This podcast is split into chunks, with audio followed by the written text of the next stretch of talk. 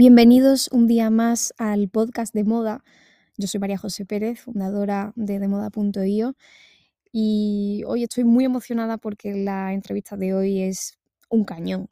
Si te gusta la moda, tienes que escucharla y si no, pero te viste todos los días por la mañana también, porque no solo hablamos de cómo está la industria en general, sino también de cosas más mundanas y también cotidianas, como por ejemplo los looks de invitada, cómo un vestido te puede hacer sentir bien o mal, cómo una determinada estética, una determinada tendencia puede servirte como escudo, cómo salir de la rueda del fast fashion e empezar a invertir en prendas de mayor calidad y también cómo el estilismo que hayas escogido esa mañana puede lanzar un mensaje muy potente sobre ti.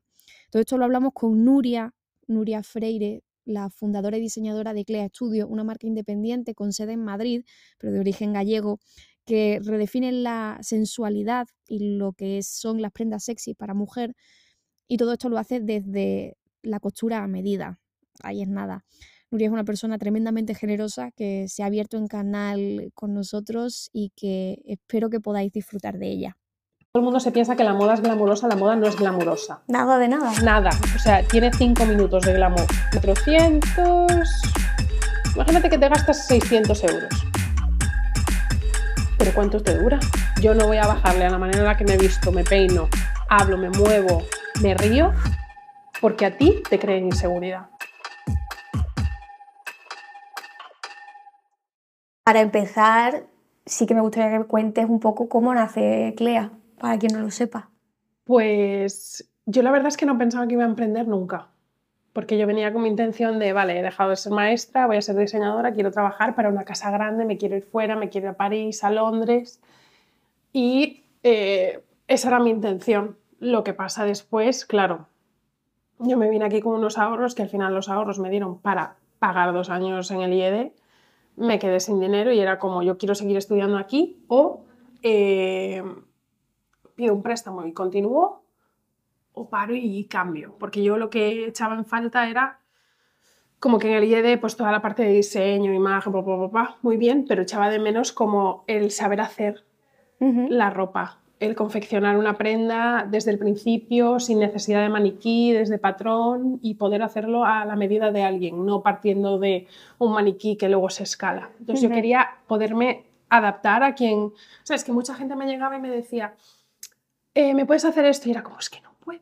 Y yo decía, ¿cómo le voy a clavar alfileres a esta persona? Es que no puedo. Y, era, y era lo único que yo, que yo sabía hacer en ese momento. Entonces yo hablé con, pues con uno de mis profesores y le dije cuáles eran mis necesidades y la verdad es que se, se portó muy bien porque podría me podría haber vendido la moto y me dijo, lo que quieres tú específicamente no creo que lo vayas a hacer aquí. Entonces, claro, yo por una parte creo que también me esperaba que me dijera, sí, quédate, quédate, que va a ir todo estupendo. Entonces me dijo eso y claro, me quedé como una semana ahí mirando al techo de, ¿qué hago? Claro. ¿Sabes? Que yo me he venido aquí a Madrid, le he dicho a todo el mundo que iba a ser diseñadora y ahora no puedo volver a casa y decir, pues teníais razón, porque era una cosa de orgullo de, mm, no voy a llegar a mi casa y le voy a decir a mi padre, a mi madre y a todas, toda mi familia que, que era cierto. Entonces dije, bueno, pues nada, pues me puse a buscar escuelas de patronaje y me apunté a una que está en calle Toledo, que ahora ya no está porque Marisol se murió pobriña. Era muy buena. Y, y entonces, pues iba allí y había un montón de señoras que iban nada más que para aprender a coser eh, cojines y lo que fuera. Lo que pasa era escuela de patronaje de verdad, que tú podías ir con un título y, y entonces empecé a hacer eh, patronaje y confección a medida con ellas. Entonces, claro, la parte de diseño, pues ellas no la tenían, pero eso no hacía falta, porque al final tú tienes tu universo y luego te vas encontrando haciendo patrones. Y ella me enseñó cómo pues, hacer las cosas bien y me ayudó mucho porque me, me adelantaba mucho del manual de, de ello, decirle, no quiero estar todo el día haciendo bolsillos, es que quiero hacer una manga, por Dios, y no me puedo, ¿sabes? Era como que yo llevaba toda la vida esperando. Vale, he hecho magisterio, Luego resulta que no iba a hacer diseño porque mis padres me dijeron, bueno, pues ahora trabajas y te lo pagas tú. entonces, como esto no era, no era, no era el plan. No era el plan, ni era el trato que teníamos. Entonces, claro, yo ya venía harta de esperar. Los años también de IED era como, no puedo seguir esperando. Entonces, ella se portó mucho. Y, y, me ayudó un montón de darme su número de teléfono porque claro, ya a medida que estaba aprendiendo, yo ya empecé a tener clientas. Entonces era como que venía una amiga, la amiga de una amiga, que no sé qué.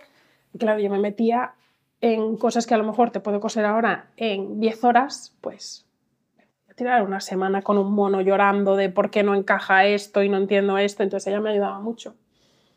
Entonces yo nunca pensé en emprender, pero a medida que fui cogiendo encargos, Luego ya mis amigos empezaron a cabrear conmigo de deja de decir que eres maestra, empieza a decir que eres diseñadora, porque yo tenía titulitis, era como, como no tengo título, yo no puedo decir que soy diseñadora. Entonces yo tenía como ese bloqueo que venía aquí gente a comer y que eres, ah, maestra de inglés. Entonces, claro, ya pues mis amigos como, ¿qué eres? Diseñadora. ¿Cómo se llama tu marca? Ah, bueno, y de aquella, claro, luego ya me forzaron a buscarle el nombre. Esto hay que ponerle un nombre, no puedes hacer, ay, es una, una tontería. ¿Sabes? Como que tenía como ese conflicto yo conmigo misma. Luego le pusimos nombre y pues sí, de repente pues dices, bueno, pues... Pues aquí estamos. Sí, porque luego llegó un momento, que fíjate cómo es el mundo, mi amiga Chus, em, pues ella se quedó sin trabajo de maestra en Murcia y dijo, mira, me voy a aprender inglés. Y se fue para Londres. Y empezó a trabajar de, de nani, ¿sabes? Ya habiendo trabajado en colegio, pues todo ese cambio de tal y le tocó una familia que era un encanto. Y los niños iban a un cole, como muy pequeñito y tal, pero como muy... O sea, como que mucho famoso llevaba a los niños ahí, en plan Salma Hayek, que el otro, que no sé qué, que no sé cuánto. Entonces la familia esta pues le buscó trabajo de, de asistente de profesor allí. Y entonces ella empezó ahí a aprender inglés, a dar clase y luego al final acabó hasta contratada de ella de maestra, de primera maestra, porque en Inglaterra hay dos maestros por aula. Y y un día estando allí en Londres, hace ya, pues era pues 2017 o así, eh, una de mm, sus compañeras me dice, ay, ¿tú sabes quién es eh, Phoebe Philo? Y yo en plan, claro, claro que lo sé, ¿cómo no lo sabes? Ahí en nada, ¿sabes? Claro, claro. Entonces me dice, soy la tutora de sus hijos. Si le quieres dar tu portfolio, yo se lo doy la próxima vez que, que venga a tutoría. Madre mía. Entonces me ofreció eso y yo me quedé pensando, es que me encantaría, pero es que no lo voy a hacer es que era como quiero probar con Clea. Y eso que no estaba ni facturando dinero, ¿eh? que era una cosa como de intuición, que yo no, no, era ni rica, ni estaba haciendo muchísimas ventas al mes, ni nada. Pero era de eso de, tú por ahí no vas. Pero es que luego también me ha pasado, mira cómo es el mundo, que yo cuando me fui cabreada con el mundo a hacer mis prácticas de magisterio en Inglaterra, porque era como, mira, me voy de casa un mes, que me daba igual hacer las prácticas en Albacete que en Inglaterra, yo me quería ir de mi casa y caí en una familia porque la beca era que ibas a hacer tus prácticas a un colegio de allí y vivías con una familia que te asignaban. Claro, la familia que me asignaron era eh, maravillosa a día de hoy, pues seguimos viéndonos, hablando y todo, y son unos señores, tienen setenta y pico ahora. Pues su hija nació un día antes que yo, años antes, estudió en San Martín y yo cuando llegué ahí digo, es que esa, persona tiene la vida que quiero yo, unos padres que le pagan la carrera de diseño que se la pagan aunque no entiendan nada. Y a los años, pues ella es la directora de Michael Kors eh, Global, que lo mismo es como, dale, vete a trabajar con ella, vete a aprender, no sé qué, no sé cuánto. O sea, como que las posibilidades estaban ahí. Pero a la vez era como, voy a probar con esto, aunque me esté dando contra un muro. Porque luego siempre le puedo mandar un email y, ¿sabes? Le mando emails de, dime todo lo que hago mal. Porque tú sabes más. Y sacarle ahí un hueco entre que no tiene tiempo ella tampoco, pero como que la vida me ha ido poniendo cosas y al final pues... ¿Y has sabido decir que no? Sí, porque también eso puede ser goloso, pero dices, bueno, y por probar, si ya estoy probando, ¿sabes? Y tampoco estaba tan mal y estaba como dando clases particulares de inglés a la vez, que me daba tiempo suficiente como para por las mañanas estar con Clea, pues... Sí, pero fíjate, o sea, la pulsión la tenías que tener muy dentro porque a pesar de que tú al principio lo que tenías en mente era me voy a ir fuera, voy a trabajar mm. para grandes casas, tal, resulta que se te presenta la oportunidad y decides que no. Sí, y aparte es como muy chocante, porque tú, tú piensas durante años que eso es lo que tú quieres. Claro. Porque tú estás viendo desfiles, estás viendo cómo va, no sé qué. Y luego ya empiezas como a, a pensar, ¿y a mí me compensa ese estrés? Porque dices, es que todo el mundo se piensa que la moda es glamurosa, la moda no es glamurosa. Nada de nada. Nada. O sea, tiene cinco minutos de glamour. Luego tienes hilo de hilvanar por el pelo, estrés, ansiedad y estás todo el rato entre, eh, ¿sabes? Eh, te sientes... Claro, es como que te expones tú como persona, es muy personal. Entonces tienes que aprender a distanciarte, decir, bueno, eso es una camisa y yo soy yo y no y si vendo no no si vendo no vendo no no tiene nada que ver con mi valía como persona o como mi capacidad creativa, ¿sabes? Porque luego también hay mucho talento, pues mira, pues chico, pues no no salió. Pero sí, hay que, que, estar ahí como midiéndose, no sé. Tuviste que desaprender mucho de ti misma, me imagino, también en ese camino. Ah, claro, es un máster en desarrollo personal, emprender o tener una marca. Porque una, tienes que, es que es, que es eso. Es que la gente digo, es que tú te piensas que esto es de vender ropa. Es que lo que menos hago es vender ropa. es como es em, estar conmigo misma, ver cuáles son mis cositas tóxicas, cuándo, por dónde empiezas a, a flojear, porque mm, voy a dejar esto para más tarde o no voy a hacer esto porque a lo mejor no gusta y yo debería estar haciendo esto y no estoy y, te dan días que quieres ser Jaquemus pero no eres Jaquemus todavía y entonces dices pues vaya mierda ¿qué hago con el taller en casa?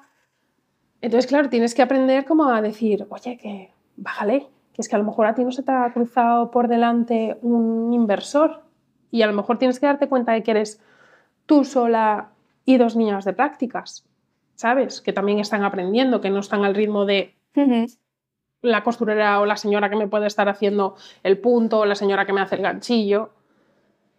Y entonces es como un poco también, como, es también un ejercicio de humildad, de decir, oye, ¿hasta dónde llego? Y yo tampoco he querido hacer de Clea nunca nada que parezca muy grande, o sea, es lo que es. Esto no es ay, es que estoy vendiendo como churros y nos va genial y esto es maravilloso y me voy a meter en desfiles que no puedo pagar, ni me voy a meter en campañas que no puedo pagar. Sí, y eso antes me generaba como mucho conflicto de yo quiero poder pagar una estilista y un fotógrafo y un estudio y un no sé qué. Y ahora es como, pues tía, si te tienes que sacar tú las fotos en el salón de tu casa, que gracias a Dios es bonito, pues eso es lo que hay. Y luego también te digo, te gastas el dinero en hacer vídeos y no sé qué y no sé cuánto, y la gente no reacciona tanto como un vídeo tirado, hola, aquí estoy cosiendo, que ni has editado, ¿qué dices tú? Y yo me he dejado el dinero, el dinero otro y, y no le están haciendo ni caso. Fíjate, me cruzaba el otro día con un TikTok de un chico cuyo nombre ahora mismo no recuerdo, eh, pero que era creador de contenido especializado en streetwear.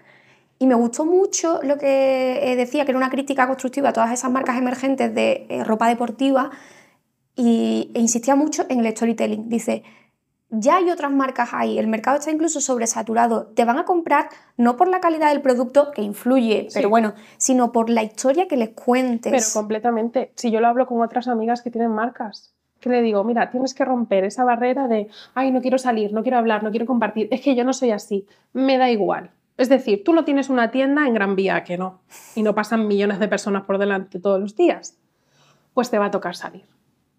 Tú vas a decidir hasta qué vas a salir, cómo vas a salir y qué vas a compartir. Y luego una cosa que yo creo que es muy importante es la honestidad. No puedes ir ahí con el mismo discurso de persona que ha ido a un máster de emprendedores, como he podido ir yo, que te dicen, tienes que decir esto, Y luego cuando salen los anuncios dices tú, ¿qué? Tú también lo has hecho, ¿no? Porque está todo el mundo con el mismo discurso. Entonces, tú puedes, por ejemplo, hacer cursos de copy, de, vale, pues escritura persuasiva, pa, pa, pa, pa, pero luego tienes que escribir tú y tiene que ser tu discurso. Una cosa es que tú cojas consejos, pero tú tienes que hablar tú y se tiene que notar. A mí si ahora de repente alguien llega y me empieza a escribir el copy... Se notaría. Es que me dicen, ¿podrías delegarlo? Digo, es que no sé ni puedo, no creo que no puedo y no quiero. Es como puedes delegar otras cosas, pero al final el, el cómo hablas es como más cercano, porque es que al final te compran a ti. Es como que se quieren como compartir la manera en la que tú ves las cosas hmm. muchas veces. y, yo, por ejemplo, mm, yo que llevo mucho Levens, que me gusta ella muchísimo. Claro, yo le compro a ella porque me recuerda a mí. Porque está ella sola, tiene un, bueno, y ella, bueno, y ella tiene un hijo y todo, que yo no sé ya ni cómo lo hace, pero eh, se lo tiene que hacer ella la producción, eh, estar haciendo como las campañas de marketing y cómo voy a hablar esto y cómo voy a montar esto, y me, aparte me, me parece súper bonito lo que hace. Pero claro, al final lo que te gusta es, es como esa cercanía de yo te estoy comprando a ti. Y sé cómo te llamas y sé tu cara y veo lo que te gusta porque lo veo en tus stories. Y es como esa cosa de pertenecer, de tengo algo en común contigo. Entonces creo que es muy importante, o sea, no podemos ya solo vender ropa, porque ropa hay de sobra en el mundo. Es que incluso lo que están montando ahí ellas no hace falta, pero es como una inyección a cómprate esto que Claro, ya por, por, ejemplo, ahora me decían, ¿le vamos a poner fuego a esto por dentro del mismo tejido que el que va por fuera y es exactamente igual por dentro y por fuera? Sí. Porque cuando esta persona tenga la prenda en su casa, no me la va a tirar a la basura, no la va a, no la va a tratar mal, la va a cuidar y se va a quedar con ella. Y cuando ella no la quiera, va a tener otra casa que la va a querer igual que ella cuando la ha tenido... Mm, el tiempo que ha estado enamorada de la Exacto.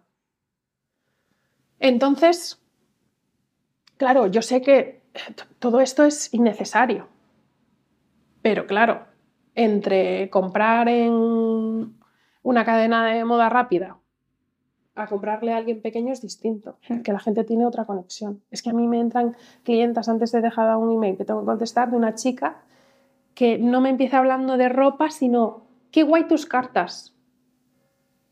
Y es como ya ha conectado contigo, sabe cómo eres y compra ropa. Pero yo no te hablo de vender ropa. Sí, la compra es una consecuencia de la conexión contigo y del buen trabajo que has hecho tú en ese sentido, porque es verdad que las newsletters son maravillosas, o sea, son la pera y son muy sinceras también. Y últimamente cada vez que las escribo es como, joder, ya estoy otra vez con la puta newsletter que se me ha olvidado. llevo como tres semanas y es como, ¿y a mí quién me manda esto? ¿Esto por qué lo hago? Si no tiene que ver.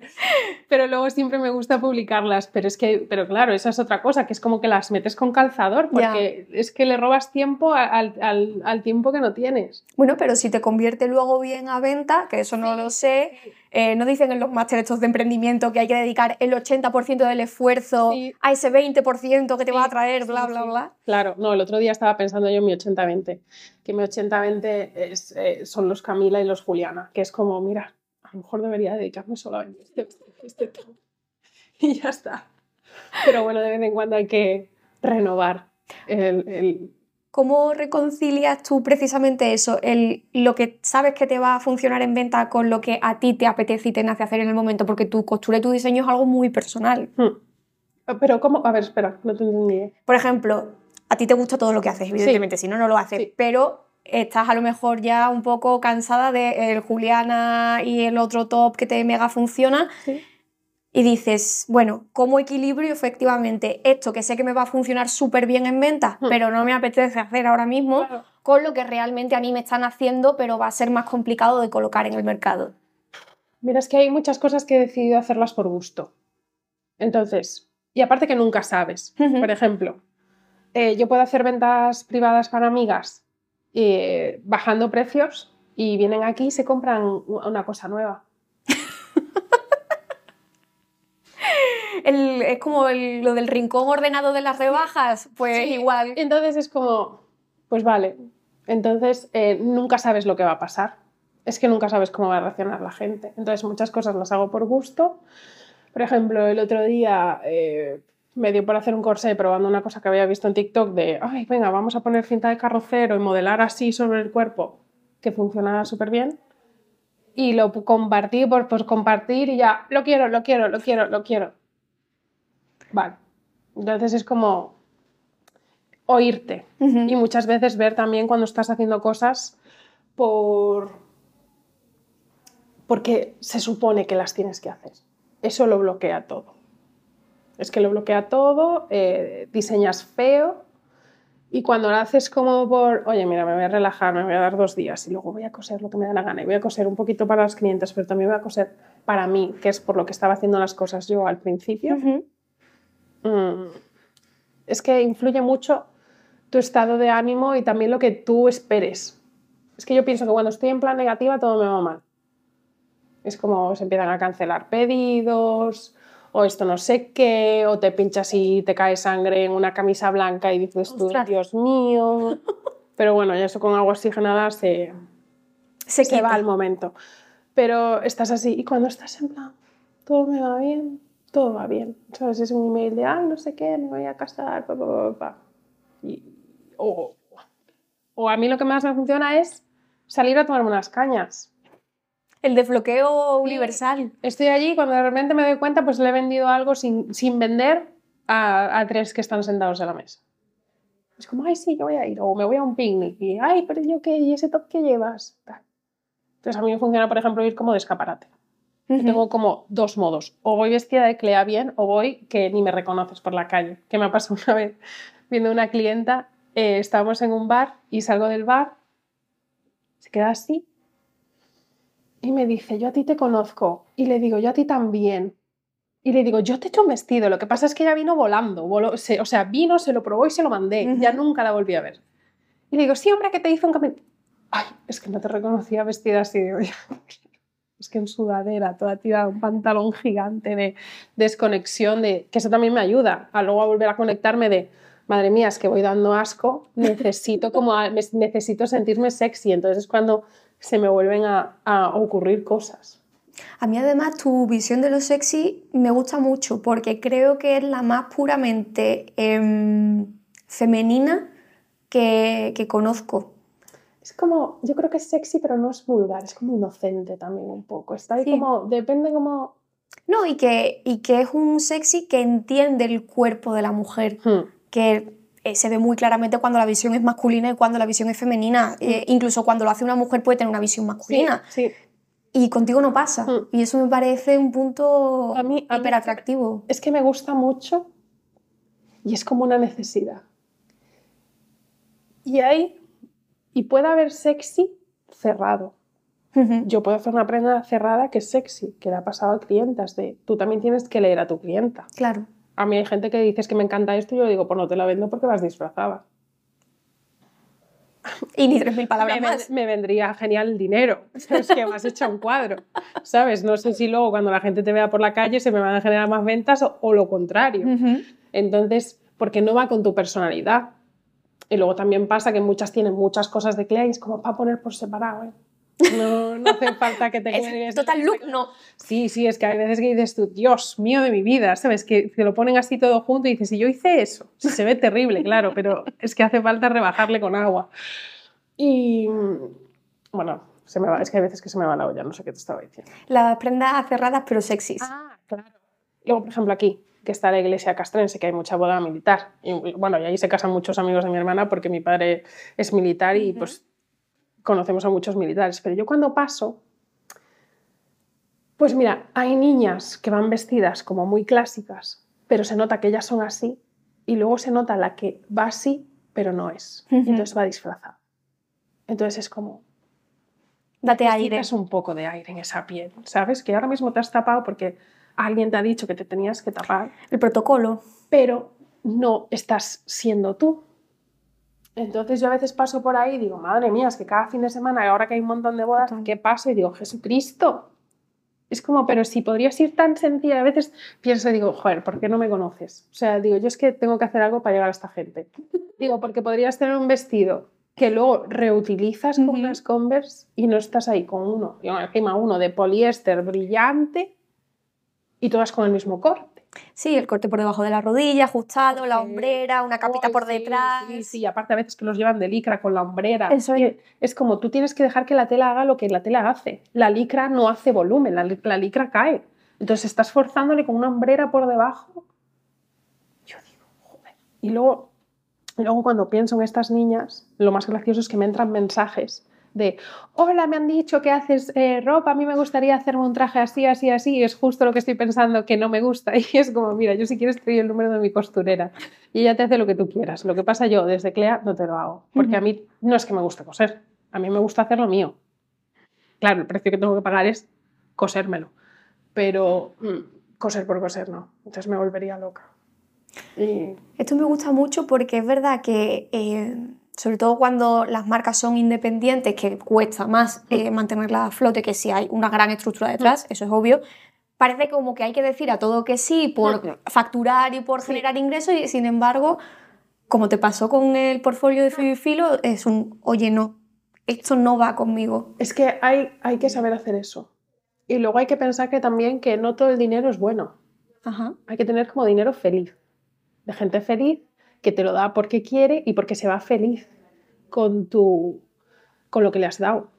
Y luego también, no todos los clientes son buenos clientes. Por eso no todo el dinero vale. Ajá. Porque si a ti te va a costar la paz un cliente, Ya. lo más sano que puedes hacer es toma tu dinero, te lo gastas donde tú quieras, porque yo no te puedo ofrecer lo que tú, lo que tú Lo me que me estás estás pidiendo. Entonces, claro, no toda la venta es buena venta.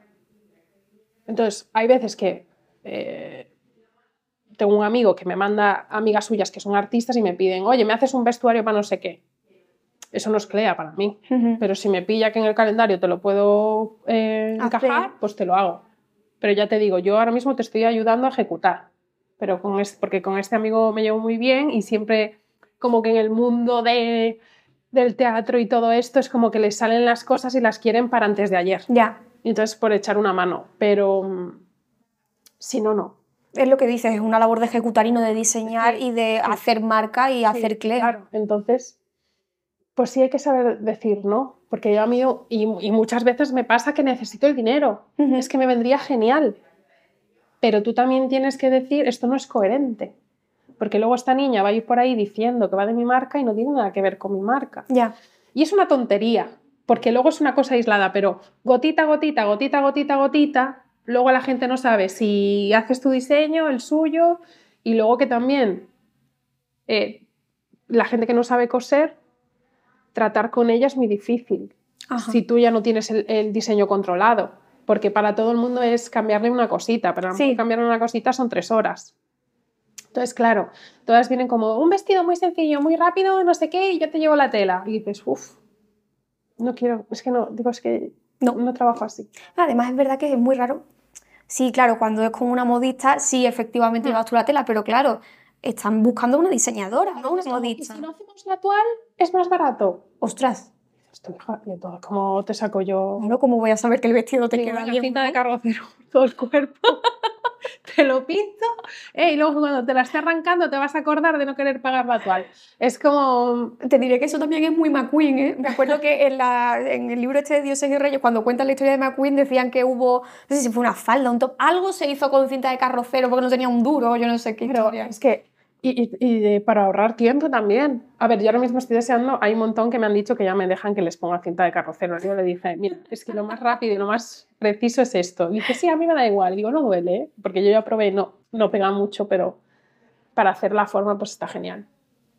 Y, joder, es que te encuentras de todo. Es- Entonces tienes que hacer, mucha gente me dice, oh, qué paciencia tienes. Dices, ¿qué me voy a poner aquí? ¿A ser borde contigo? Ya, O sea, pues tienes que tener paciencia. también la ejercitaste con los niños. Sí, eso ya te sí, viene, sí, sí. Te viene de ahí. Y había veces que me decías que cómo haces para no pegarles y para no gritarles. Y es como, pues no sé, ¿sabes? Una, no son míos, a mí lo de ir a la cárcel no me apetece mucho, ¿sabes? Y luego es ¿Denuncias como, no? Tampoco me nace, ¿sabes? Lo de pegarles un capón o pegarles un... Es que no, No. no quiero, es que no me nace y no me parece tampoco necesario. Aparte que les da igual, porque Ya. creo que les podrías dar una cachetada, se olvidarían de ella A los tres segundos. y seguirían a lo suyo, a gritar, a jugar, a no sé qué, con lo cual, mm, no. Entonces, sí, pues hay que tener paciencia. ¿Son más difíciles los niños o los clientes? No tengo clientes muy guays, ¿eh? Ah, Sí. Y los niños no son difíciles. Lo que pasa, yo no quería, no quería ser maestra siempre, porque yo sabía que iba a acabar quemada. Iba a ser la típica profesora amargada que va ahí porque le gusta su sueldo, las vacaciones y las extras. Digo, yo no voy a ser esa señora. Y ya veía yo muchas por allí y dije, yo no acabo como aquella de enfrente, porque ni muerta, porque lo pagas con los niños y los niños no tienen culpa. No tienen culpa de que tú estés amargada y que estés ahí echando cinco horas mm, porque no tienes Otra salida o no ves otra salida alternativa. o no ¿no? tienes la valentía de decir, oye, esto no lo quiero, ¿qué quiero? Entonces, a mí me vino muy bien también ser maestra. que yo estaba muy cabreada con mis padres, pero a mí me vino muy bien ser maestra. Porque si yo llego a entrar en moda con 18 años, pues yo creo que ahora mismo seguiría siendo mm, anoréxica eh, y sabe Dios. Porque es muy dura, es muy superficial cuando tú eres muy pequeño. Mm. Entonces yo creo que me habría llevado por delante. Y estar con niños como que te pone los pies en la tierra. porque no tienen ni maldad, ni ego, ni nada. Entonces te permites como ser tú y te das cuenta de que haces mal y que haces bien y, y te das cuenta de que los niños están observando todo lo que haces en todo momento. Hasta lo más tonto que tú te piensas que no se están dando cuenta, se están dando cuenta de el tercer año que estuve de maestra me dijo una niña, profe, ¿te tienes novio? Le dije, ay, el año pasado sí, pero ya, pero rompimos el año pasado. Ay, por eso ponías esa música a veces así como un poco más relajada. Y yo, joder. Ostras. Es como, pues sí, o sea, lo hacía inconscientemente, pero es que era por eso. Es que tienen una capacidad de percepción alucinante. Aparte de que son esponjas, eso evidentemente. Mm. Cualquier gesto, cualquier tono de voz, todo lo van a, Sí, sí, a sí. copiar. Y entonces, y a mí me vino bien porque, claro, tú estás hablando con ellos de, em, quiero que, que vosotros hagáis lo que os gusta, que nos digan que no podéis hacer lo que queréis, las cosas sí se cumplen, pa, pa, pa, pa, pa, y dices, madre mía, es que parezco aquí la típica que los pone a pintar la mm, paloma de la paz y luego es la peor en la sala de profesores, ¿sabes? Y, y dices tú, pues me toca hacerlo a mí. Porque si tanto lo digo es que se puede. O sea, tú eres de las de, esto ya lo, lo hemos hablado, pero quiero que ahondemos Hmm. más. Si quieres, puedes. Yo creo que sí. A ver, luego también habrá cosas que no te salgan. A mí no me sale todo. Pero yo soy de las que si quieres puedes. No me vale. eh, Es que mi familia, es que yo vivía esto en mi casa y entonces por esto soy así y por esto no me sale lo que quiero. No te enamores de tu historia. Porque historia tiene todo el mundo. Hasta la persona que más te sonríe, a lo mejor él de pequeño ha visto que su padre le estaba reventando la cabeza a su madre contra la pared. O, y, y- y- y todos hemos, bueno, ojalá que, no, que, todos no. Pero yo he visto mucha mierda de pequeña. Entonces, y me han programado para ser eh, empleada y para tener un sueldo fijo. Con lo cual, yo estar haciendo esto es como estrés para todo el mundo. Y tú te tienes que decir, yo soy feliz en esto. O yo voy a ser todo el rato mi historia de lo que me pasó de pequeña. Porque eso es agotador. Entonces, claro, la gente que dice, claro, es que tú no sabes porque tú tienes privilegios, que no sé qué, que no sé cuánto. Claro, a mí no me ha ido mal. Y no he venido, y vengo de una mm, familia pues de clase media. Claro, no he, no he vivido la pobreza de pequeña, pero estoy segura de que hay gente en la pobreza que le quema tanto que, que hace lo que quiere hacer. ¿Sabes? El otro día me salía el caso de, de una niña que vivía pues, en las chabolas, no sé si era en Madrid o en, en qué ciudad de España era, y la tía es farmacéutica. Y después de la universidad se va a vivir a la chabola. Entonces, claro, esa tía está haciendo un esfuerzo, tanto ella como su madre, que la madre decía, sí, para que no esté así como nosotras o solo teniendo niñas, eh, bebés. Claro, a esa, a esa- a esa persona le cuesta más. Claro que sí. Pero ha podido. Entonces, el infierno que haya tenido que pasar, solo ella lo sabe. Pero el premio es solo para ella también.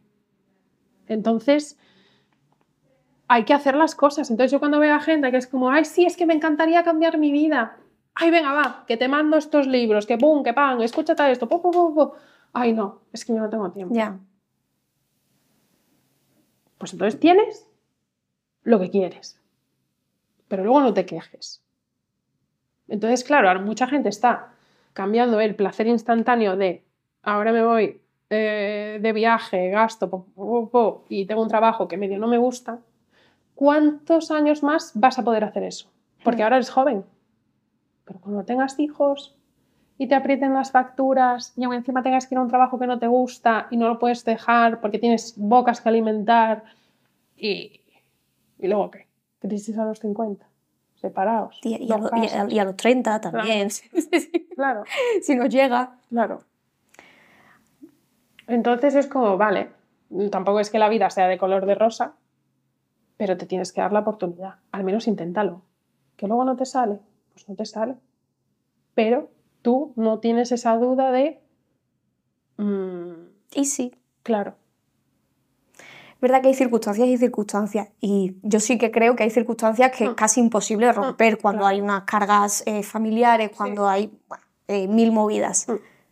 Sí que es verdad que creo que gente en una situación acomodada, media, eh, es lo que tú dices, no hace el cambio, pero además por una falta de relativizar.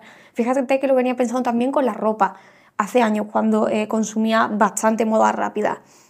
Cuando yo hubo un día que hice el ejercicio de darme cuenta el gasto anual en moda rápida, que a lo mejor no era una barbaridad y que hay gente que gasta más, pero cuando vi el total dije, ¿y yo por qué me he gastado esto sin necesidad? No estamos hablando de tengo que cambiar unos zapatos porque es que se me han roto, se me han caído a cacho todo esto que yo me he gastado por capricho, por gusto, ¿y si lo hubiese invertido en algo que me hubiese apetecido más? No sé, o, en algo de firma, o en pegarme un viaje, o en pegarme X comidas. Pero es que el dinero existe. O sea, es que el dinero lo tienes. Porque yo antes era compradora compulsiva. Yo el primer año de sueldo de maestra ni me acuerdo en qué lo gasté. Ya. Y yo vivía en casa de mi madre. Que eso tiene pecado. No sé dónde se iban 1.600 euros por los meses. Pero eh, a una amiga le gustaban los zapatos. Toma, ¿Te gusta una cámara de fotos? Toma, pam, pam, así, con todo el mundo. Bueno, por lo menos lo hacías con otros, que tampoco y conmigo, y conmigo, que yo tenía el armario que reventaba, que tenía dos. Eh, pero mm, yo, por ejemplo, el otro día en el bao de la ducha me dio por hacer cálculos de, para hacerse como el armario básico de Clea, ¿cuánto sería? Vale, digo, necesitas un Camila, un Juliana, una Rose, una, una Eva a lo mejor es unos vaqueros. Yo tengo dos pares de vaqueros. Un bolso. Pues a ver, pues tienes pues 220. Bueno, échale 400. Imagínate que te gastas 600 euros. Pero ¿cuánto te dura? Claro. Si yo tengo esos tops desde 2020. Es que tengo el vestido intacto desde 2020. Es que va a ir al cuarto verano y se lo sigo dando a probar a algunas clientas para ver si es su talla y lo ven como si estuviera nuevo. Entonces, claro, no son 600 euros al año, es que lo tienes que dividir entre cuatro. El coste por uso. Claro, entonces es como, es que te compensa. Y aparte es que te da una paz mental.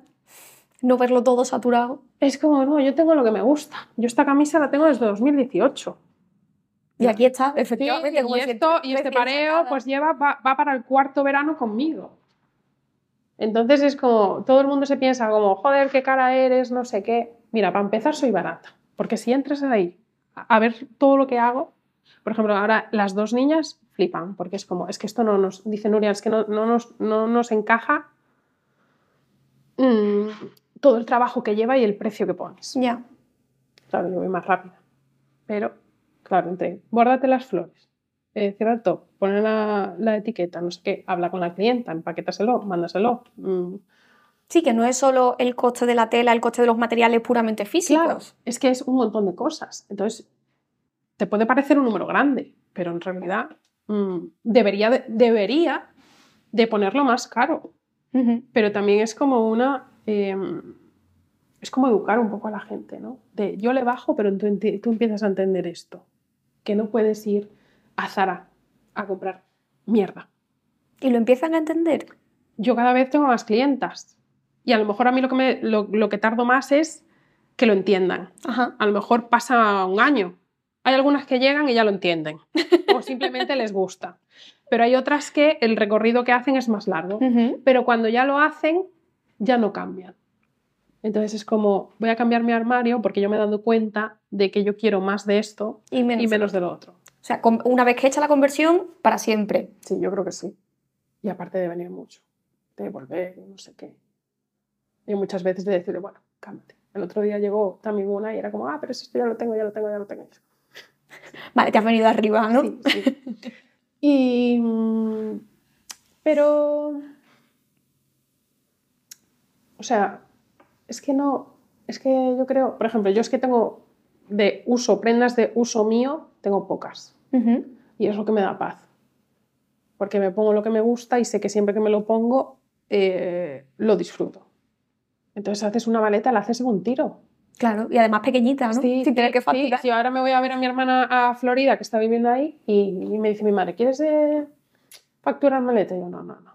Lo que entra aquí, entra, y lo que no, nada. Digo, porque al final me voy a poner solo lo que me gusta y estoy segura de que muchos de los días mm, voy a ir con lo mismo, porque es... ¿Cómo se nos pasa la fobia de repetir? Sí, pero pues Yo antes era de eso, ¿eh? de no puedo repetir. O sea, yo compradora compulsiva. Y te, te lo vas quitando poco a poco. Porque te, una, te lo, te lo quitas cuando te da igual lo que piensa la gente. De es que me he visto para mí. Yo me tiro todo el invierno con el mismo jersey de alpaca. Y como la lana es antibacteria, es que no huele. Yo es que estoy flipando. Ya. Y me lo he puesto. Y lo- con lo que abriga, es que me lo he puesto todos los días. Entonces llevaba camisetas por debajo, pero llevaba el jersey. Me da igual. O sea, me ha visto la gente con el mismo abrigo, con el mismo jersey y solo he cambiado los pendientes. Pero es que no me quiero poner otra cosa, porque es que el que me abriga y el que me hace sentir bien es este. Es ese. Entonces, y también es como una cosa de estilo. Tú no puedes cambiar tu estilo cada seis meses, cuando te manden. Es como, no, es que yo ya, yo ya me conozco. Antes no me conocía, por eso podía cambiar tanto. Pero es como, es madurez también. De, oye, yo soy esto. Por ejemplo, a ti te gustan las chaquetas. Entonces, no tiene sentido que inviertas en, en otra cosa o que te pongas otra cosa. Entonces, tú te vistes para ti. Y te tienes que vestir para ti. Y para nadie. Y mucha gente viene aquí y se está vistiendo para otro. Y yo siempre le digo, no adelgaces para una boda, Ah, bueno. Es otra. no hagas deporte porque vas a no sé, no sé qué evento eh, y no te hagas la ropa en función de lo que le gusta a la novia de la boda a la que vas. Ya. Y luego también pasa al revés, de novias que quieren encajar en lo que la gente espera de ellas. Que es como, ¿qué es tu boda? Es como, ¿y tú qué piensas? Yo no pienso nada. Que, que no vayas disfrazada. Porque yo siempre les digo, luego vas a ver las fotos, van a pasar tres años y te vas a arrepentir de no haber hecho lo que querías. Porque no sé quién, que ya no está en tu vida seguramente después de tres años, te iba a decir no sé qué de tu traje. La validación de los otros, ¿eh? Sí, pero todo el rato, todo el rato hay que buscándole, no sé qué, me han venido clientes de, ay, es que la novia de una boda me ha dicho que no puedo llevar tacones y que no puedo llevar vestido largo. Claro, tías pibonazo, tías pibonazo con cero autoestima. Y yo le decía, presión, que te pongas un saco de patata para ir más guapa que ella. es que no, ¿sabes? La gente que te dice, muy mucha gente me ha dicho, Nuria, no puedes ir a una boda más guapa que la novia. Pero a ver, es que Digo, ¿por qué como no me ha dicho la novia? Porque es que si no, una, o no le voy a la boda, y si tengo que ir a la boda obligada, sabe Dios lo que me pongo para ir a la boda. De blanco y largo. ¿Sabes? Es como, es que, es que te dan ganas. Porque hay gente que te, te dice, no, es que a una boda no se puede ir de blanco porque es de mala educación. O no se puede ir de un rosa empolvado porque es cada- casi blanco. Pues si hay una persona que se va a dejar el dinero en vestirse para ir a tu boda y Déjala. cogerse un avión y un hotel y un no sé qué, deja que esa persona se vista como le da la gana. Y que se ponga el color que le favorece. Porque muchas veces el color más bonito que le queda a una chica es un rosa empolvado para ir de invitada y se va con la pena de no me lo he hecho para que no tal. O un crema, o un gris roto. Además, como si alguien te fuese a confundir realmente con la novia. ¿no? Aparte es como, mira, si una novia está feliz, Le da igual. brilla. O sea, una muy amiga mía, que no voy a oír esto porque pasa de estas cosas, iba hecho un cuadro a su boda vestida de novia. Pero yo la quiero un montón, pero era horrible. Pero ella iba guapísima. Claro. es que yo no pude, yo no veía el vestido, es que yo la veía a ella. Porque ella iba feliz, porque se estaba casando con quien se tenía que casar y porque quería. Y como iba a pasárselo bien, El es que iba, es que brillaba. Yo no estaba viendo ni el pompón ese que llevaba colgado, ni nada, ¿sabes? Ni los drapeados, ni yo decía, Jesucristo, que lleva puesto. Pero entonces da igual. Es que daba igual que yo, que yo fuera vesti- con un vestido de Clea. Porque es que, tío, es que tú eres la novia. Y es que además eso nadie te va a confundir. Es y como, ni- y es como, "Ah, es que es mi día, mi día. Sí, ya lo sabemos, por Para eso estamos compar- todos aquí. Claro, y para compartirlo también con el Claro, resto. Claro, yo si me caso, pobre del que venga sin ganas, vestido. Es como, ven como te dé la gana y ven guapo. Claro. Hace dos años mi amiga Chus se casó y le dije, mira, quiero ir con algo medio, medio chef. Quiero poner un top así y tal y una falda sin pico para abajo. ¿Y ¿A ti te parece mal? Y tú ponte lo que te dé la gana. Y yo era la maestra de ceremonias. Lo único que hice cuando estaba con el micrófono fue subirme la falda un poco y taparme el ombligo y luego ya cuando ya se acabó, eh, ya me puse como quería. Pero ella le daba igual. ¿Sabes? Y, y eso es lo, lo guay, que no te pongan para ir a una boda. No, es que esto es- son las condiciones.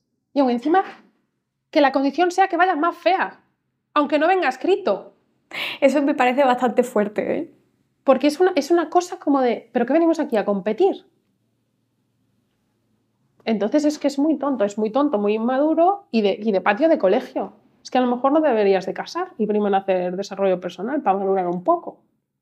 Entonces, claro, eso condiciona a la gente muchísimo. Y a mí eso me da una rabia. ¿Sabes? Y cuando, cuando a lo mejor llegan clientes y me dicen, es que me ha dicho que no sé qué, es que yo ahora mismo te, te haría esto con esto, con esto, y te plantas allí y ya está. Pero claro, luego piensas, es que ir a esas bodas no te compensa. Ya. Voy a ir a una boda así. Yo no voy a bodas si no voy a estar feliz por los novios. Y es complicado llegar a esa conclusión, ¿eh? porque el compromiso social es igual que la mirada de los otros a la hora de vestirte, como que parece Claro. que hay que hacerlo por un... Mira, ahora se casa eh, un amigo mío, que fue mi novio de instituto, el típico primer novio de ah, tres años, ay, que te imaginas que vas a tener bebés con él y la de Dios ahí con 17, que dices tú, ¿pero qué bebés ni qué bebés? Se casa ahora en Florida y le dije, mira, no voy a ir a la boda porque no, es que no voy a ir, o sea, prefiero meter dinero en telas. Yo que- te lo... De que, una, eh, no la conozco a ella. Y entonces conocerla así como ese primer día, pues tampoco. Aunque yo no tenga ninguna intención, pero como ya sabes cómo le funciona la cabeza a la gente, digo, si me voy a plantar yo allí. Uh, la exnovia de instituto aparece. Mira qué vestido y que no sé qué. Desde, España viene. sí, sí, Y digo, paso de eso. Pasa que ahora coincide que, que voy a estar en Florida la misma vez que la boda. Ostras. Pero le tengo que decir, mira, no voy a ir igualmente. Pero no voy. Y me da igual si se cabrea, si no se cabrea. Yo te deseo lo mejor del mundo. Que sé que no se va a cabrear, ¿no? Pero que hay gente que me dice, pero ¿cómo vas a ir? Y no vas a ir a la boda. No, Yo no. quiero estar con mi hermana, porque la llevo, no, la llevo, no la veo desde octubre. Y, y yo con este hombre no hablo, ¿sabes? Todos los días. Es que no sé ni dónde vive, ni cómo es su casa, ni... También ni- te digo, si no habláis, ¿para qué te invita? Porque somos muy amigos como de siempre, ¿sabes? Y ya hay más, más amigos. Ahora mismo voy a hacer un, un break publicitario Dale. para comerme esto. Pero Es que las invitaciones por compromiso es algo que también me hace muchísima gracia, la verdad. Es como, a lo mejor hace siete años que no hablo contigo, pero voy a invitarte. O los primos segundos de tu padre que resulta que es que han ido a todos los eventos familiares y ahora quieren venir también a la boda. no, no. Y tú no. dices, pero si yo no conozco a estas No, personas. mi hermana dice que ella va a tener hasta lista de, admi- de- de admisión hasta en su funeral. Dice a mí que me vayan a llorar gente que me ha tratado mal en vida, que no vaya. Dice, va a ver, dice, si me muero yo antes que mis amigos, ya saben ellos quién no puede ir ahí a hacer que, ¡ay, qué pena! Bueno. Pero es que es un poco así. O sea, hay que ser más honesto. Estamos aquí sonriendo a la gente que no le queremos sonreír. Ya. Y no hace falta ser desagradable. No, no, ¿Qué para decir? nada. Tú te puedes ausentar y ya está. Mm, Pero Y invitar ser, por y ser educado y se Claro, y es como, joder, ¿sabes? Y mucha gente que a lo mejor no te invita a la boda y te encuentra y se apura. Y Sí. estoy como, coño, felicidades. Claro, Sí, ¿qué más me da? Pero si es que no quedamos ni para tomar un café. efectivamente. ¿Qué haces invitándome? A mí no sé quién me invitara una vez, cuando estaba trabajando en el colegio. ¿Mm? Porque en Cartagena se estila mucho, ¿eh? De Ya. tener ahí a todo Dios, que aunque no lo conozcas. Pero aquí la gente se le va la olla. Porque al final, tú en tu boda que quieres tener a tus amigos y a tu gente cercana. Y si tú no te hablas con tu primo, pues a lo mejor tu primo tampoco tiene que estar en la boda. Y si no está tu abuela viva para controlar eso, pues a lo mejor que no venga. si dura la señora, pues luego ya lo negociaremos con ella, ¿no? Pero es que muchas veces es así. Ya. Es que no todo es ni sangre, ni te conocí hace mucho tiempo, ni trabajo contigo. Es que yo me puedo llevar muy bien contigo en el trabajo Pero que luego en la vida personal no y luego, no- luego no quiero. Entonces esas cosas hay que planteárselas. Entonces, claro, yo sé que, por ejemplo, muchas veces a través del diseño les creo fricción en, en- en el pensamiento, pero me encanta, porque luego es como que se lo ponen, es como es que cada vez que me lo pongo me siento así. O de, me he divorciado, me iba... No, no me he divorciado. He cancelado la boda Ostras. estaba triste, me he puesto a limpiar con los, con los guantes de fregar y el Camila, para que me subiera el... Y el- digo, joder, digo, está feo pedirte contenido de eso, ¿eh? pero sería para compartir, para compartir. Pero mola que al final la gente como que recurra, que no sea solo mm, llevo esto, sino me recuerda a un estado emocional en el que yo me quiero sentir de puta madre. Mira que eh, eh, le he cogido muchísima manía a la palabra, pero tus diseños empoderan. Hmm. A ver, es como... O sea, sí. Eh, creo que el único problema es, es decirle a alguien que tu ropa le empodera. Ya. Contarlo tú, ¿no? De exacto. Cuando lo ves ahí como campañas de marketing, ah, no sé qué, para la mujer empoderada y te voy a empoderar. Mira, me empoderaré yo sola si hago lo que tengo que hacer, pero es indistinto de, tu producto. Entonces, tampoco engañes a la gente, porque tú cuando vendes es como una promesa, ¿no? Pues a lo mejor no puedes cumplir esa promesa porque esa persona no, es capaz de conectar, con ella. Claro. Pero yo es que también utilizo mucho la, ropa para yo subirme el ánimo. Entonces, como cuando yo necesito como una especie de Ahora no tanto, pero a lo mejor sí que la utilizaba antes como un escudo. Entonces yo creo que eso como que también está como mucho en mí de, tú te pones esto y lo que pasa alrededor... No pasa nada, claro. Te da igual. Hmm. ¿Cuál era tu uniforme escudo? Ah, cualquiera que estuviera de moda en aquel momento. 15 centímetros de tacón, un metro noventa de farola de tía por, por la calle que dices, pero ¿esto de qué? Maquillaje. Ese era mi escudo. Me acuerdo que la terapeuta cuando fui a terapia con 22 era como, no tienes, no tienes valor a salir a la calle sin maquillar. Y como... Y me mandó o sea, empezar a salir a la calle sin maquillar. Ahora voy sin maquillar casi todo el rato. Y, y, me acuerdo todavía quién fue la primera persona que vi, que fue mi amigo Juan Lu, que era como, madre mía, me ha visto sin maquillar, ahora que va a pensar, ya va a pensar que ya va a pensar que soy feísima, que no sé qué, qué tal. Esas tonterías entonces ese era mi escudo. Entonces yo me ponía ropa, me peinaba, me maquillaba, que tampoco era maquillada como una puerta, pero rímel, corrector. Mm, Lo que tú sentías que necesitabas.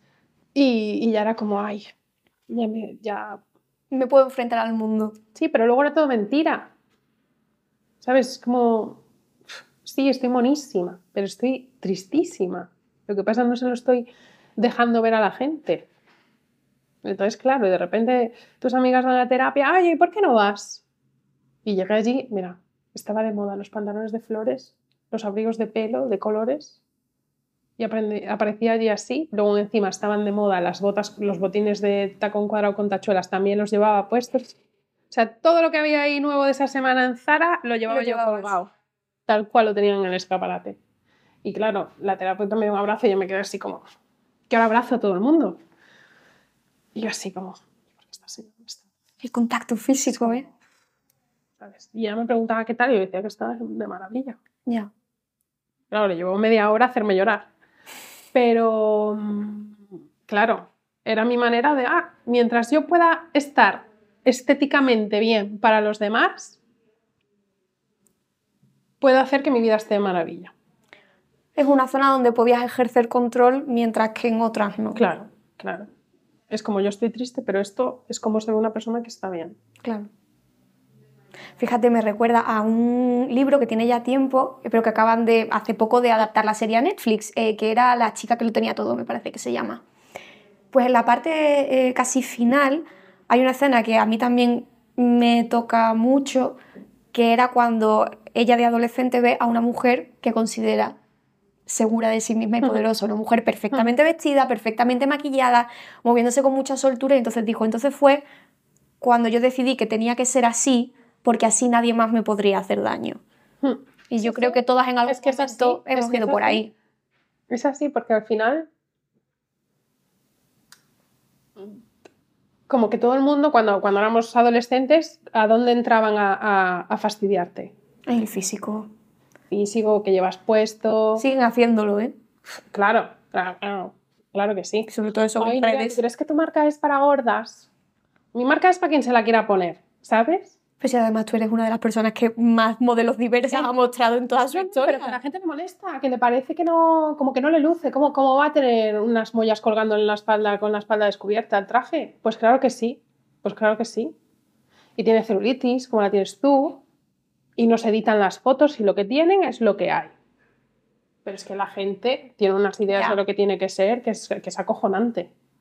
Madre mía, es que está obesa. Obesa, tú no has visto a una obesa en tu vida es que luego también ha sido como em,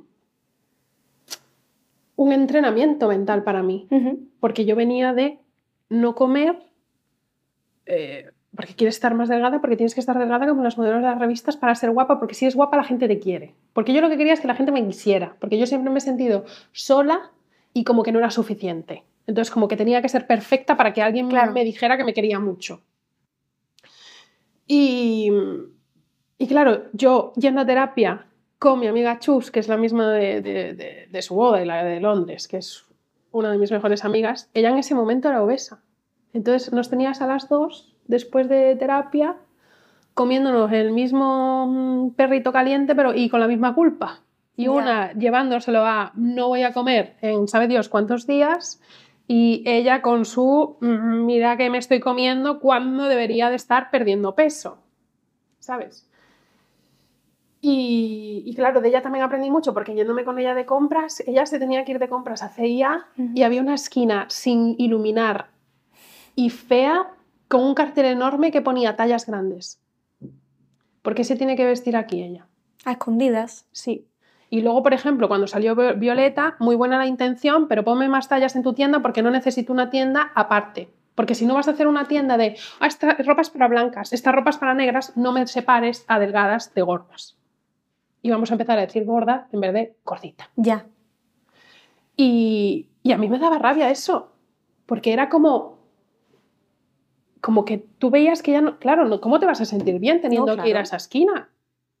Es como, no. Entonces, por eso me gusta hacer medida, que la gente me dice, Nuria, quítate de la medida porque lleva mucho tiempo, Ujú. empieza a hacer tallas. Entonces, en algunas cosas, pues sí, pues, tallas únicas o tal. O que se adapten a muchos tamaños. Pero no quiero. Ya. No quiero porque sé que es cruel. Porque em, una cosa tan tonta como a una clienta que a lo mejor tiene un pecho más grande que el otro y tú no se lo has visto, pero ella te lo ha dicho, cuando te lo dice ya lo ves, le puedes tirar de un hombro y subirle ese pecho solo. Entonces de frente ves a las dos igual, Claro. que no abulta tanto. Es una cosa que a ti te roba 15 minutos más de tu vida, pero esa persona Va a ser Con- bastante más feliz. Sí. Entonces, y que también, pues las personas que no encajan no se tienen por qué tapar o ponerse mm, una túnica. Que es lo que pasa muchas veces Es con como, tío, macho, pero, pero ¿por qué se tienen que esconder? Quien no quiera que no mire. Entonces, y a mí todo este ejercicio también me, me- me ayuda porque yo ahora mismo tengo como celulitis abdominal que no tengo en mi puta vida. Digo, hostia, que ahora el cuerpo no quema tan rápido como antes. y el verano pasado era como, no, ¿te apetece ponerte algo de un top y que se te vea la barriga? Pues genial. Y no pasa nada. Y no pasa nada. Y, y te ves la barriga botar en los escaparates. Y ves la celulitis botar en los, en los escaparates. Y dices tú, pero es que quiero ponerme esto. Y, y- y todo el rato nos hacen luchar contra nuestro cuerpo. Es que la celulitis es que es nuestra. Y es que la necesitamos. El otro día escuchaba que cuanta más grasa tengan las embarazadas en las caderas, como mejor para el niño porque es de donde absorben también ellos cuando están creciendo. Como que al final la mujer acumula grasa porque acumula grasa porque luego vas a, a- a- a crear vida. Pero hasta eso está mal. Y tenemos que ser muñequitas en todo momento. Y ser sexy y ser sexy para otros. En vez de Pero tampoco te pases, claro, porque entonces te Claro, vas al si extremo no- que no nos queremos ir. Claro, claro. Si te pasas de sexy es como me estás ofendiendo. Pues chica, vas a estar ofendida hasta el día que te mueras, porque yo mm, no voy a cambiar. Entonces, o aprendes tú a gestionarte. ¿Sabes? Como que muchas veces la gente quiere que tú le bajes a lo guapa que tú te sientes para ellos no tener conflicto. Ujú. Oye, el conflicto es tuyo. Yo si quieres te digo cómo yo aprendí a quererme, que eso sí lo hago, pero yo no le voy a bajar. Yo no voy a bajarle a la manera en la que me he visto, me peino, hablo, me muevo, me río, porque a ti te creen inseguridad, porque no te hago ningún favor, ni a ti ni a mí. ¿Y cómo aprendiste a quererte? Joder, pues escuchando muchas meditaciones de mierda de estas de da gracias a tu, a tu nevera, porque, porque enfría tu comida y gracias a tu cuerpo que no sé qué. A mí me dio mi terapeuta un papel en blanco y me dijo, escribe cosas buenas sobre ti. Y, no- y puse, creo que soy buena amiga. Creo. Y me, y me paré. Y fue como un conflicto muy grande porque yo era como, ¿de verdad me voy a decir cosas buenas? ¿De verdad tengo algo bueno? Claro que yo ahora me río, porque ahora te escribiría folios. Pero claro, entonces era como, vale, voy a escribir cosas buenas y la tenía que llevar encima y volverla a leer y releer y releer hasta que te lo crees. Hasta que te lo crees. O sea, fuerza de repetición. Sí, sí, sí. Yo siempre que me dice la gente, ah, es que tú eres positiva, por decisión. Porque si yo me abandono como soy yo, a por lo que me han programado, podría estar triste en cama toda la vida. Porque, ay, qué dura es la vida. Y qué mala suerte he tenido, y qué tal, y mira dónde crecí, mira lo que me hicieron. Y luego dices, chica, es que no puedes estar todavía quejándote. No puede ser esa historia. No puede ser solo la historia de lo que te pasa. Y mucha gente luego no se da cuenta que su vida puede cambiar en el momento que cambias tu conversación. Es que me, me va a ir bien, puede irme más lento, o qué bien que hago esto. Pero no, cogemos lo malo y ahí que nos quedamos, aunque esté hirviendo, nos quedamos agarrados a, a lo malo. Porque es lo único que hemos conocido hasta el momento, Sí, claro. Sí, sí, sí. Es, es por costumbre. Entonces tienes que cambiar la costumbre, cambiar la química de tu cuerpo, porque al final es también una cuestión química de que tu cuerpo está adicto a esas emociones malas. ¿Y cómo, cómo lo haces adicto a las otras? Cuando estás como un yonki a, a darte golpes. Ya. Entonces, claro, yo soy como muy cabezota y soy muy de decirle a la gente, oye, coño, espabila, que sí que se puede. Entonces, y el resto me parecen, pues, pues una panda de acomodaos. Porque si no te gusta de verdad, si no te gusta de verdad, lo cambias. Hmm. Porque, porque te genera estrés. No, no puedes vivir, no puedes vivir. Entonces dices tú, joder, pues haz algo. Es que no, es que no, tienes que hacer las cosas incluso incómoda. Hazlo con miedo, pero hazlo. Claro, claro, que yo me levanto muchas mañanas y digo, me cago en la leche, a mí quién me manda a emprender. Digo, y no me iría yo ahora ahí con unos niños, un cafetito en la mesa, los pones ahí a colorear un rato si no tienes el día. O juego libre, juego libre. Las Y ya palabras está. mágicas. Os habéis portado de maravilla. Pero para la mesa no os acerquéis, ¿eh? Y aprovechar así de vez en cuando. Que no me importaría más adelante. Porque luego yo cuando estoy con niños me lo paso muy bien.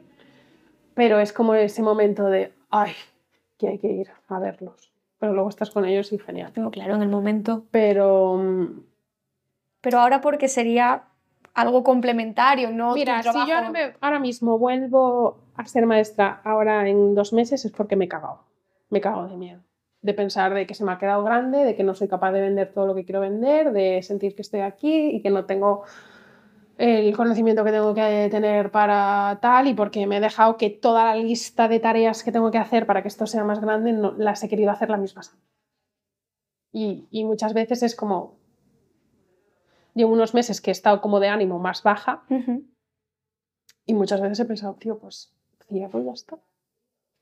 A lo mejor lo que necesitas es unos meses de trabajar para alguien. Pero luego pienso en todo lo que me he tenido que esforzar, en todo lo que he tenido que no hacer, de quitarme de viajes, de quitarme de ir aquí, allá, por comprar telas, por quedarme cosiendo, por no sé qué, que es como, chica, no, ahora no. Después de todo lo que hemos recorrido, Ahora no, ya. ahora no. Ahora, si quieres, pues como dice Beyoncé, ¿no? Que cuando está triste llora cinco minutos y luego se pone a bailar. Pues eso. es como tienes cinco minutos. Quéjate. Y, si- y luego ya lo que he aprendido es a que no puedes ser emocional en la hora de, en el tiempo de trabajo. Ajá. Entonces, si tú trabajas de 9 a 3, trabajas de 9 a 3. Que yo luego he hecho a trabajar hasta Sí. las 9 de la noche. Pero dices de 9 a 3, no lloras. Luego, si quieres, lloras después. Pero tienes que estar. Y si quieres estar llorando, lloras, pero mientras estás en la máquina de coser. Porque a mí me ha pasado de estar triste por desamor y no hacer nada de crear. Nada. Y como tenía las clases de inglés, Ya. ¿qué más me daba tener más encargos que menos? Es que yo estaba triste por las mañanas. Tenía que llorar porque es que no me quería. Entonces dije, ya cuando salí de esa, dije, dije una y no más. Entonces, y ahora me pase lo que me pase, yo estoy funcionando. Porque yo soy mi jefa y si yo me paro, si yo me colapso, se colapsa todo. Te, Entonces, tienes, te tienes que rendir cuentas a ti misma. Claro, y que al final la depresión casi como que es un lujo. Yo es un lujo que no me puedo pagar. Pero, ¿cómo? No sé si el cómo Sí, es sí, sí. Entonces es como que me encantaría a mí poder decir a mi jefe, oye, que estoy. malísima. Me voy de baja. Chao. Vacaciones pagadas. Que no son vacaciones pagadas, pero.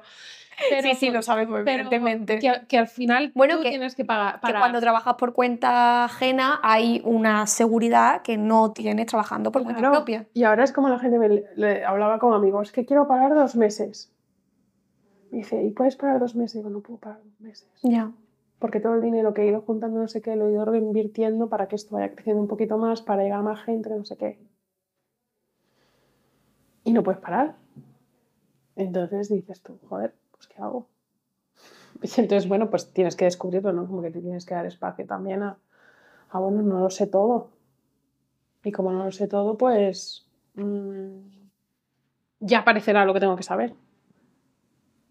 Y seguir, pero no dejar que te gane todo de, ay, me- qué triste estoy, qué mal me va. Ya está.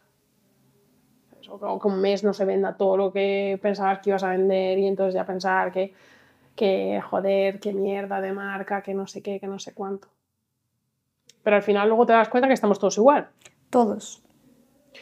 Porque en moda, bueno, luego también hay muchos pues, que dicen, pues vamos a, hacemos lo que nos pidan.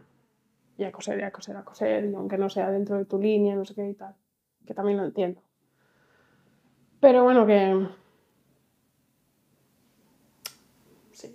O sea, que, que- que hay que darle y ya está. Y no estar compadeciéndose todo el día de, ay, qué difícil ser autónomo y ser mujer y no sé cuánto. Y decir, mira, si, ¿por qué no voy a ser yo una de un millón que de repente le vaya todo de maravilla?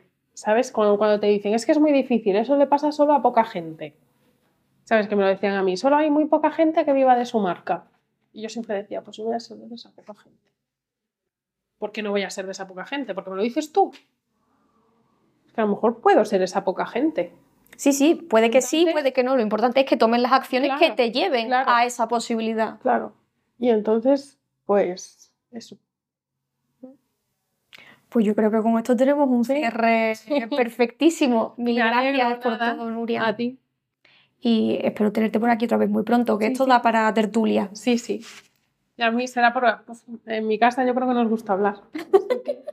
Por mí, genial. Pues pronto repetimos. Sí. Gracias.